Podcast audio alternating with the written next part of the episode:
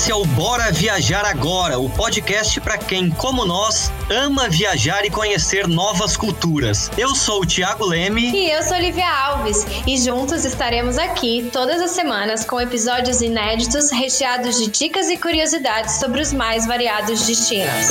Hoje em dia, principalmente nas redes sociais, todas as viagens parecem perfeitas e que tudo saiu como planejado. A nossa ideia é mostrar que nem sempre é assim. Perrengues e situações inesperadas acontecem e mesmo assim é possível se divertir bastante. Além disso, viajar muitas vezes pode custar mais barato do que parece. Então acompanhe o Bora Viajar agora. Vai ter muita conversa, informações, histórias engraçadas e dicas para você economizar na sua viagem e montar um roteiro ideal. Embarque nessa aventura com a gente.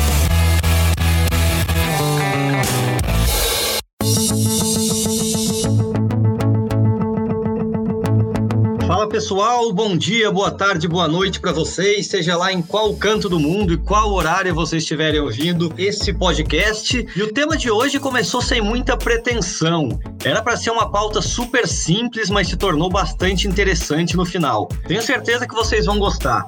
Mas antes de eu anunciar o tema de hoje, vamos para a nossa conexão de sempre. A conexão de toda semana entre Tóquio e Paris. Fala, Livia, tudo bem? Tudo bom, e Thiago, e você? Tudo tranquilo. Oi, pessoal. É, realmente quando a gente começou a escrever, a gente não sabia que existiam tantas opções assim. Sem dúvida, uma das partes mais interessantes na hora de programar uma viagem é a escolha da hospedagem. Claro que se o dinheiro tá curto, não é possível ousar demais, mas sempre existe a chance de experimentar um hotel ou um hostel diferenciado. De estruturas aconchegantes a ambientes temáticos, muitas hospedagens investem no peculiar para atrair clientes e se destacar entre as inúmeras opções por aí. E no episódio de hoje, o quinto episódio do Bora Viajar Agora podcast, nós vamos falar de hospedagens inusitadas, hotéis fora do padrão que nos permitem fugir do comum e viver experiências únicas. E como já dissemos, somando o que já fizemos com o que pesquisamos mundo afora, as opções são inúmeras. Caso você queira vivenciar algo diferente de quartos de hotéis apenas com cama e paredes de concreto. Por exemplo, alguém aí já dormiu dentro de uma cápsula? Em uma casa na árvore? E numa caverna? Bom, é disso e de muito mais que a gente vai falar agora. Então, bora viajar agora com a gente?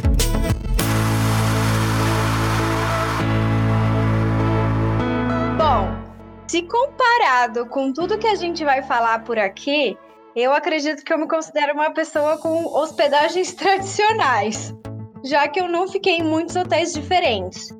Eu acredito que dentre todos que eu já tenha ficado, que eu considere um pouco diferente, o mais inusitado realmente foi a cápsula aqui no Japão. Eu fiquei numa cápsula é, em Kyoto. Na verdade, porque Kyoto nem é tão conhecido por isso, mas é porque eu queria ter essa experiência de ficar num, num hotel cápsula. E, cara, eu fiquei completamente perdida. Não sei se você sentiu a mesma coisa, mas. Fala pra gente comparar as experiências. É, assim, primeiro porque assim, no hotel que eu fiquei, todos os cômodos ficavam em andares diferentes. Então, por exemplo, o banheiro onde tomar banho, o toalete, o quarto, o quarto de se trocar tudo tinha que seguir um ritual. Então, por exemplo, primeiro, você não podia entrar no hotel com sapatos. Primeira regra pro Japão. Normalmente, para todos os lugares que você entra, você precisa tirar o sapato. Então, na entrada, você tinha lockers que você colocava os sapatos dentro, trancava e ali mesmo você tinha como se fosse umas sacolas grandes onde tinham vários chinelinhos e que você usava para não entrar de meia. Aí, beleza. Aí você ia fazer o check-in. Aí dali começava tudo a ficar diferente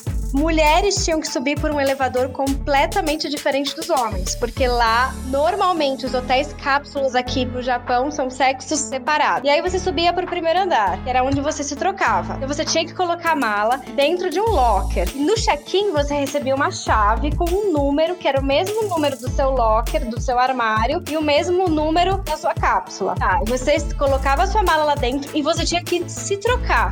Tinha uma roupa especial que você não podia entrar no hotel com a roupa de fora. Então, dentro do hotel, em todos os lugares, você tinha que ficar com aquela roupa especial, onde as mulheres vestiam vermelho e os homens vestiam azul. Caramba! Era Nossa, isso, isso para mim é novidade total, interessante. Bom, com tudo dentro do seu locker, você tinha que subir para os quartos, ou melhor, para as cápsulas. E assim, completamente em silêncio, né? Porque tem placas em todas as partes que você não pode fazer, não pode dar um pio. E aí você chega num quarto enorme, cheio de cápsulas, e as cápsulas tinham dois andares, então era como se fosse beliches, só que você tinha uma, uma janelinha aonde você entrava. E ali dentro da cápsula tinha tudo. Tinha TV, tinha som, ventilador, luz, travesseiro, edredom. Sim. E na verdade, mais do que o necessário. Foi essencial e completamente confortável. Eu amei. Não é muito claustrofóbico você achou lá dentro ou normal? Não, como, como é? Eu não achei. Não. Eu achei completamente de boa. E eu, eu não sei se porque eu gosto sempre. Eu, eu gosto de coisas apertadinhas, então eu me, eu me senti muito aconchegada, sabe? Boa, não, eu pergunto isso porque assim, é é uma pergunta que já me fizeram algumas vezes. Caramba, não sente que você tá muito apertado, com claustrofobia, falta de ar?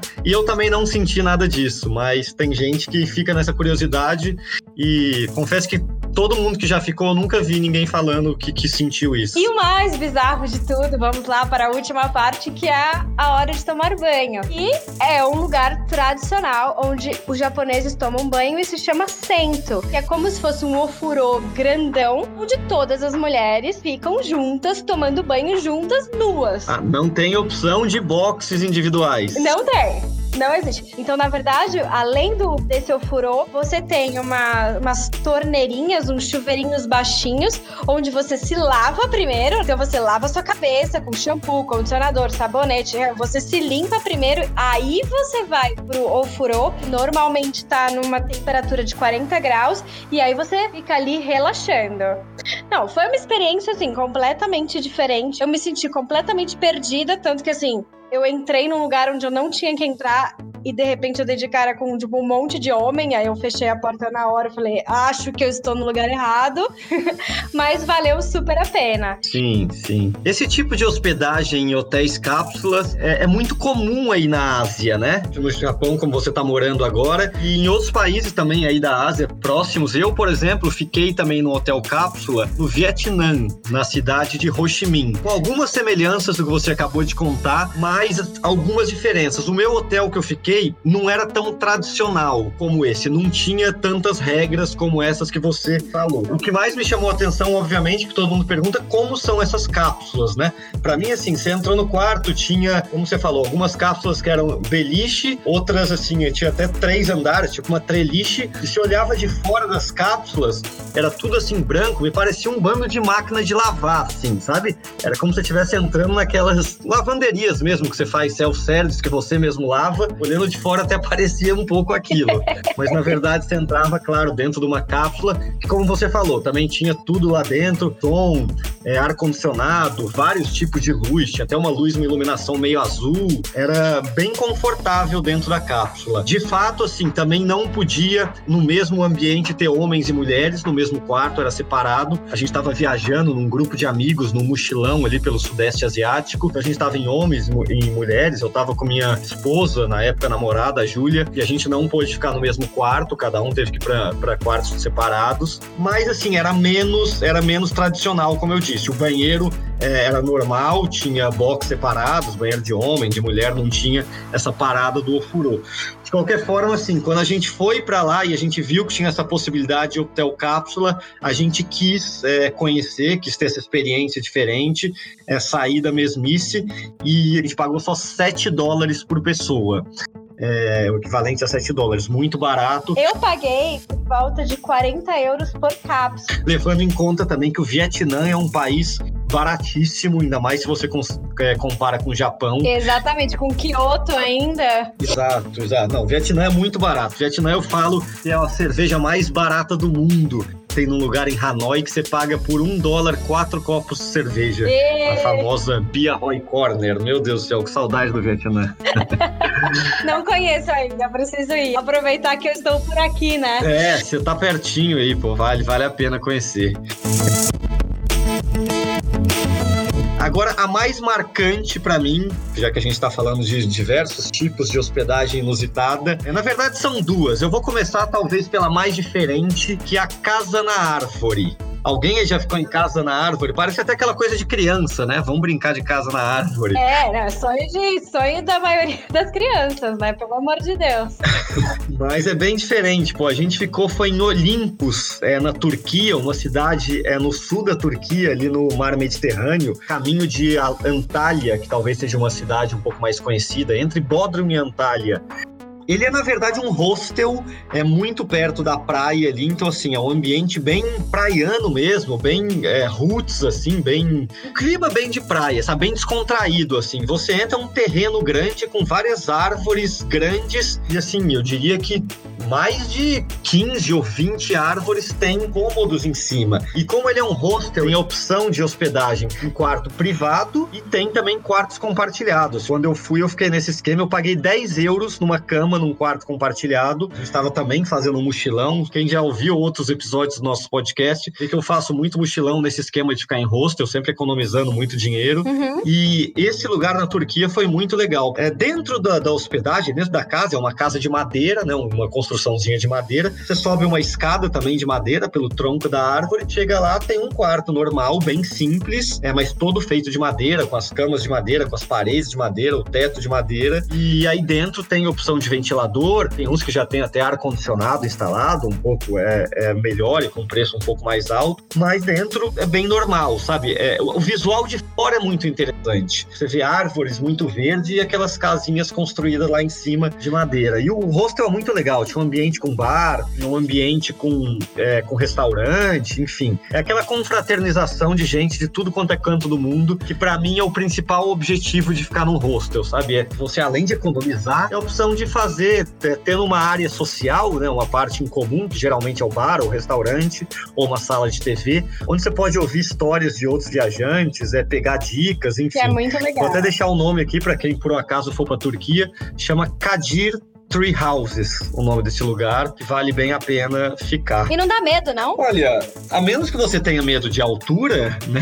Talvez, mas assim, não acho que é um caso, também não é algo tão alto assim, sabe? Só uma, é uma escadinha que você sobe, tem até uma vista panorâmica legal lá de cima. É... Acho que é uma experiência realmente inusitada. E ventou no dia que você estava? Não, não. Pelo, pelo que eu me recordo, assim, não, não era um lugar de. Pelo contrário, ele era muito protegido, com muita árvore em volta, e assim, não era exatamente na praia, né? Era perto da praia, mas ele tinha que caminhar assim uns cinco minutos até a praia. É realmente uma experiência diferente, assim, bem natureza, né? Uma experiência tá no meio, tem que pensar nisso, tá? Eventualmente pode surgir um bicho ou outro, uma experiência bem natureza, mas mais diferente. Que ano que você foi, Mike? Ah, tá. Que ano que você foi, Thiago? Pode falar McKnight, não tem problema. Pra quem não sabe, meu apelido é McKnight. Qualquer, qualquer dia a gente conta essa história aí. Eu fui em 2011. Um mochilão que eu fiz no Oriente Médio em 2011. Que eu tava... Comecei pela Turquia, depois fui pelos países ali do Oriente Médio. Síria, Líbano, Jordânia, Israel, Palestina e terminei no Egito. Poxa, eu fui o quê? Há dois anos pra lá, fui pra, pra Bodrum, se eu soubesse, podia ter pedido essa dica. Eu tô super curiosa com esse hotel da árvore. A Turquia é bem interessante, né? Bem interessante, tem tanta coisa diferente que vale a pena. Eu tenho vontade de voltar pra Turquia. Você foi pra outros lugares, né? Tem alguma experiência, que, pelo que já me falou antes, também de um hotel diferente na Turquia, certo? É, mas eu acho que foi o mesmo que o seu, né? Eu fiquei num hotel caverna na Capadócia. Inclusive, acho que foi na mesma região que é sua, não foi? Cidade de Goreme. Goreme. Goreme, exatamente, exatamente. É bem tradicional lá na Capadócia, né? Porque por causa das formações rochosas, né, que tem na Capadócia, são várias opções de hotel na caverna. Eu não sei se eu considero. Assim, é diferente, claro que é diferente. Você ficar em um hotel onde há milhões de anos já foi hospedagem de outros moradores de lá. Mas eu não, não eu não senti, assim, muita diferença. É um hotel numa caverna, dentro de uma pedra. Assim, não, não tem muita. Pra mim, não foi, tipo, uma experiência, ó, oh, inusitada. E pra você? É, também, eu concordo com você, Ligia. A Capadócia, por si só, assim, é uma experiência inusitada pelo visual, né? Pra quem é, não foi ou pra quem é, lembra, tem, é, são aquelas umas formações rochosas bem altas, assim, de umas pedras, que principalmente quando vista de cima lá, coisa bem comum é fazer o passeio de balão, né? Ver por cima todas essas, essas pedras, essas cavernas, e, e eles usam Sim. essas cavernas como uma forma de ainda atrair mais o turismo, como hospedagem, como hotéis, também como restaurantes, enfim, tem muita coisa dentro. Mas depois que você entra dentro também, ela, claro que já tem uma certa adaptação, as paredes muitas vezes são reformadas, enfim. É. Eu fiquei também num hostel, mesmo, mesmo esquema que eu fico na maioria dos lugares lugares. Paguei 8 euros só por uma cama, num quarto compartilhado. Uhum. É, foi uma coisa diferente, mas menos inusitada do que a casa na árvore, eu diria. Bom, uma outra hospedagem inusitada que eu acho que, eu posso falar aqui é o Ryokan, hospedagens tradicionais aqui do Japão, onde os visitantes dormem em quartos que normalmente têm nomes de flores e você dorme num futon no tatame. Então você dorme praticamente no chão. E tem toda aquela questão também do banho, que é uma coisa comum aqui, né? E foi bem diferente, eu achei bem legal. Além do que assim, tudo aqui no Japão é tudo cheio de regra você precisa respeitar. Então a questão do silêncio, a questão da paz, a questão de você trocar os sapatos na hora de ir ao banheiro, enfim. Tudo tem um ritual a ser seguido. Mas eu acho que vale muito a pena. Bom, esse ano, esse ano tem Olimpíada em Tóquio, né? Não sei quem estiver ouvindo, estiver pretendendo é, ir para a Olimpíada para assistir os jogos ou para passar férias, enfim. Pode ser uma oportunidade de conhecer esses tipos de hospedagens que a Lívia está falando aí. Com certeza. Se precisarem de dicas, por favor, coloquem lá no Tóquio ou no Bora Viajar Agora que a gente dá as dicas. Com certeza. Deixem, deixem mensagens pra gente. Eu tinha citado que eu tive duas experiências marcantes, né? Falei da Casa da Árvore, agora a segunda, que não foi apenas pelo lugar que a gente dormiu, mas também por toda a experiência do passeio. San Blas, que é uma comunidade autônoma dentro do Panamá, administrada pelos índios Gunayalas ou Cunas. São 365 mini ilhas. Eles falam que são é que é uma ilha para cada dia do ano, né? 365. Aquela ilha assim com visual exatamente aquela coisa que você vê na cabeça do Caribe, uma pequena, uma pequena ilha pequena mesmo, que você pode dar volta nela andando rapidamente em alguns minutos, com vários coqueiros e palmeiras e aquela areia branca. Enfim, é um cenário paradisíaco e que a estrutura é quase zero. Como é administrada pela essa comunidade indígena, são ocas de índio mesmo, bem primitivas, e você fica, você dorme nessas ocas. Meu, como é que você acha essas coisas? É uma coisa bem tradicional do Panamá. É um dos lugares mais turísticos de lá, mas assim,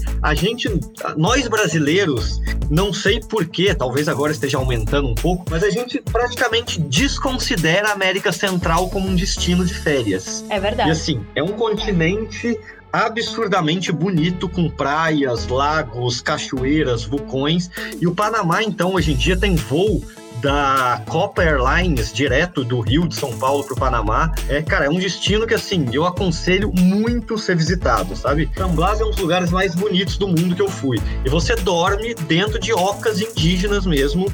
É bem simples, com algumas camas, mas assim, chão de areia, teto de palha. Hoje em dia já dizem que tem, eu fui para lá em 2015, já dizem que uma ou outra ilha já tem uma estrutura um pouquinho melhor, sabe? Umas ocas um pouco mais bem feitas assim, com lugar para banho melhor, mas a que eu fui era realmente bem raiz. E assim, é um lugar espetacular. Você dorme do lado do mar, lugar bem simples, mas assim, dormir numa oca indígena não é, não é, é sempre que você faz, e não é só dormir. Assim, quem administra cada ilha é uma família de índios. É isso que eu ia Exato. Cada ilha é uma família de índios que administra.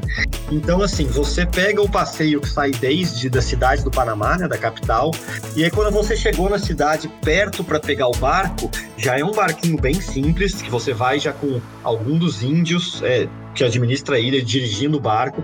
Você chega lá, eles pescam o peixe para você, eles fazem a comida para você, enfim, tudo está incluso nesse pacote que você pagou para eles, que não tem como ir para a ilha de forma individual, sabe? Você tem que fechar com alguma família indígena uhum. e essa família já tem um contato com uma agente de turismo na cidade do Panamá. Então, é uma experiência assim muito legal. A gente passou dois dias é, nessas ilhas, mergulhando, fazendo snorkel, deitado na areia e curtindo uma praia. Assim, uma experiência realmente espetacular. Para quem quiser saber mais detalhes, como fazer, pode deixar mensagem para a gente no, no, blog, no Instagram, que eu posso passar mais detalhes. Já tem um post também no, no blog, se você colocar lá San Blas, você vai achar isso. Só para ter uma, também uma noção de preço, para quem quiser saber, eu sempre gosto de falar, a gente pagou 200 dólares por pessoa, o que estava incluso desde o transporte por terra até a cidade, da cidade do Panamá até a costa, que dá mais ou menos umas três horas, mais o barco, mais a hospedagem, mais a alimentação que estava inclusa e também um passeio de barco para outras ilhas próximas, um banco de areia onde você vê várias estrelas do mar.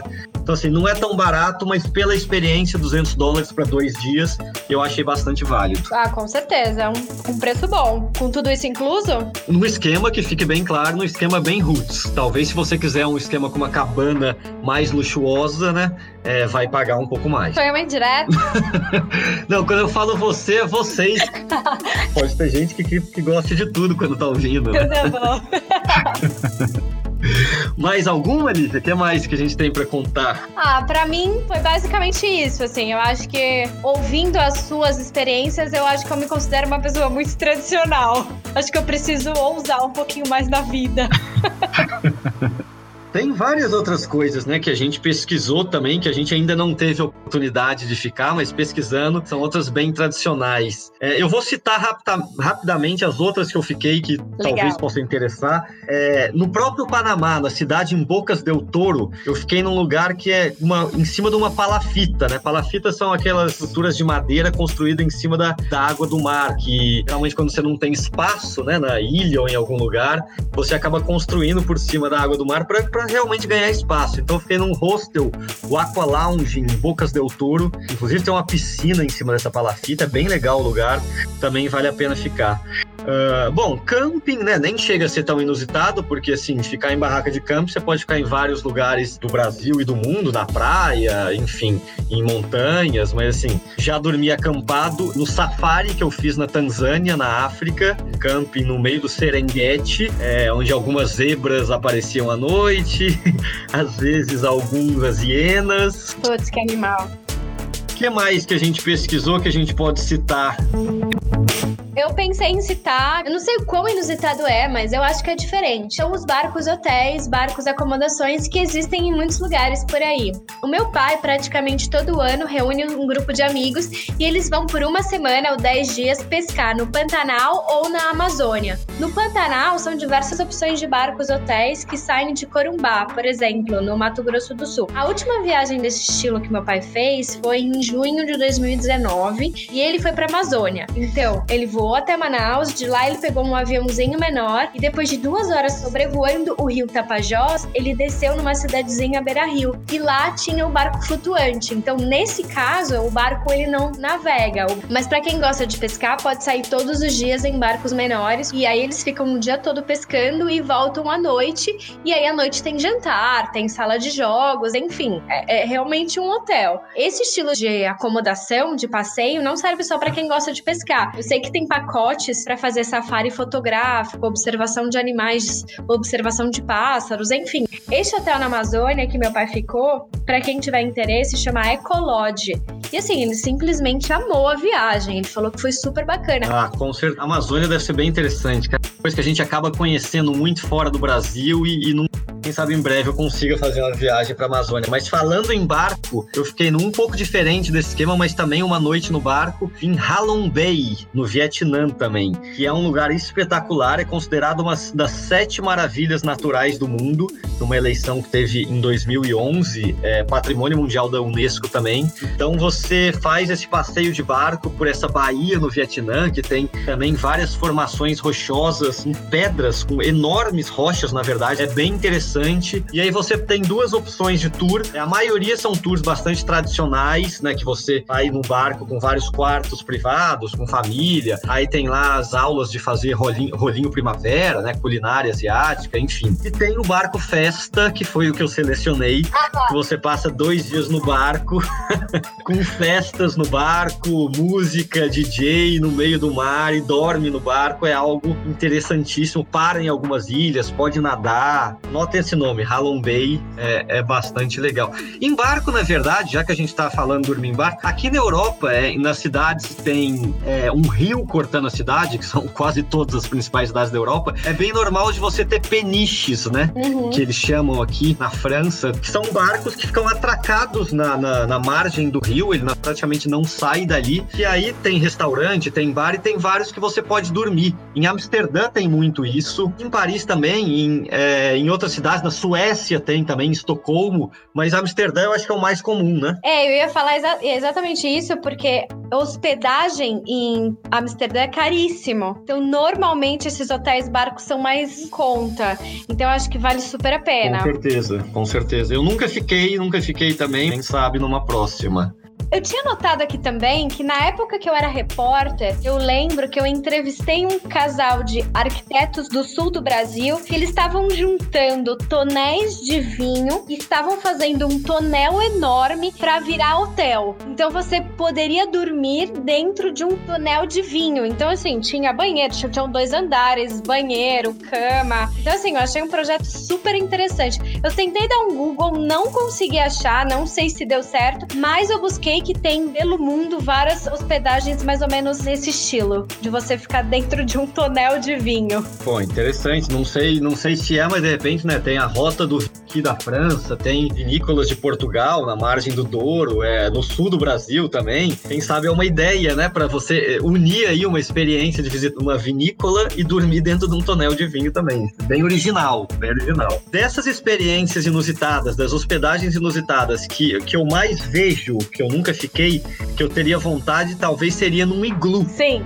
Né? O iglu deve ser muito legal quando você faz uma viagem para esses lugares é, no inverno, né? Onde tem muita neve, principalmente aqui no norte da Europa, né? Na Escandinávia, Suécia, Finlândia. É, acho que tem Finlândia, Suíça, Noruega, Dinamarca, enfim, deve ter muito hotel no iglu. Você dorme ali no meio de uma construçãozinha de gelo. De quebra, se puder ver a aurora boreal ainda, seria magnífico, né? Pô, é perfeito. Né? Mas né? quem sabe um dia. Deve ser, deve deve ser é, é, lugares mais caros, né? São países que normalmente o custo é mais alto. É, até porque para você manter um hotel assim, eu acredito que seja um, o valor, acho que vai ser um pouco mais caro. Normalmente são hotéis considerados de luxo. Mas, enfim, se for um sonho, é aquilo que a gente sempre fala, né? Economiza e se é aquilo que você quer fazer, faça. Ah, e tem também, assim, hospedagens que eu acho que hoje em dia já estão mais normais, né? Mas que acho que são consideradas diferentes. Você ficar em mosteiros, você ficar em castelos, você ficar dentro de um avião. Caramba, legal, legal. Haja criatividade. É interessante, interessante. Acho que tendo estrutura, né? Porque muitos desses têm essa boa estrutura e você fica num lugar bem diferente. Ah, também, assim, outro lugar acho que é bem legal ficar são, é, é o Hotel de Sal, no deserto de sal da Bolívia, o Salar de Uyuni. Eu fiz fiz esse tour por lá, não fiquei dentro do Hotel de Sal. O que é o Hotel de Sal? É um hotel literalmente construído as paredes todas de sal. Para quem não sabe, o salário de Uyuni são 12 mil quilômetros quadrados de uma planície toda branca um chão de sal. Parece sal grosso, assim, a textura do chão. É um lugar espetacular, para mim, um dos mais bonitos do planeta. Quem tem essa experiência de ficar no hotel de sal, é, ser ainda mais interessante. Para quem não puder dormir no hotel, é, ele ele pode ser visitado. Existe hoje um museu de sal lá no Salário de Uyuni, você pode visitar pelo menos. Aqui em Paris, muita gente não sabe, eu até pouco tempo atrás não sabia, um amigo meu que mora aqui, também vou mandar um abraço para mais um amigo, Rafael De Angeli, jornalista também da TV Globo, correspondente aqui em Paris, e ele me contou que quando a família dele veio aqui, ele ficou hospedado na Basílica do Sacré-Cœur, ali em Montmartre, que é a basílica bem tradicional, principais pontos turísticos aqui de Paris, e é possível dormir, não exatamente dentro da, da da igreja principal, mas num anexo dela é possível você reservar por um preço que não é alto. E aí você tem rituais católicos à noite, missa, enfim, para quem é religioso e gosta dessa experiência, ele falou que é interessantíssimo. Mais uma coisa e uma dica para quem de repente vier para Paris e tiver tempo para isso, a recomendação é essa. Nossa, sensacional. Ótima dica. Boa. Então acho que é isso. Como diz você, vamos passar a régua. então vamos passar a régua no episódio número 5 do podcast do Bora Viajar Agora. Se você quiser nos ajudar, mande suas dúvidas, sugestões de pauta e comentários para o nosso e-mail podcastdobora.gmail.com ou no Instagram e no blog do Bora Viajar Agora ou no Instagram do Tokyo Exatamente. Quem tiver, aliás, mais dicas de hospedagem dadas, se vocês souberem de alguma diferente, ou se vocês tiverem a experiência de ter ficado em alguma diferente, mandem pra gente esses endereços que a Lívia falou. E lembrando que você pode escutar o podcast do Bora em várias plataformas. Ele está disponível nos principais agregadores de podcast, como Spotify, o SoundCloud, Google e Apple Podcasts e também no blog. É só acessar www.boraviajaragora.com barra podcast. É isso aí. Até semana que vem com mais um episódio do Bora Viajar Agora podcast. Valeu, pessoal. Muito obrigado por quem escutou a gente mais uma semana e um grande abraço a todos. Sayonara pra você aí no Japão, Ligia. O revoar pra você aí na França, Thiago. Beijos a todos.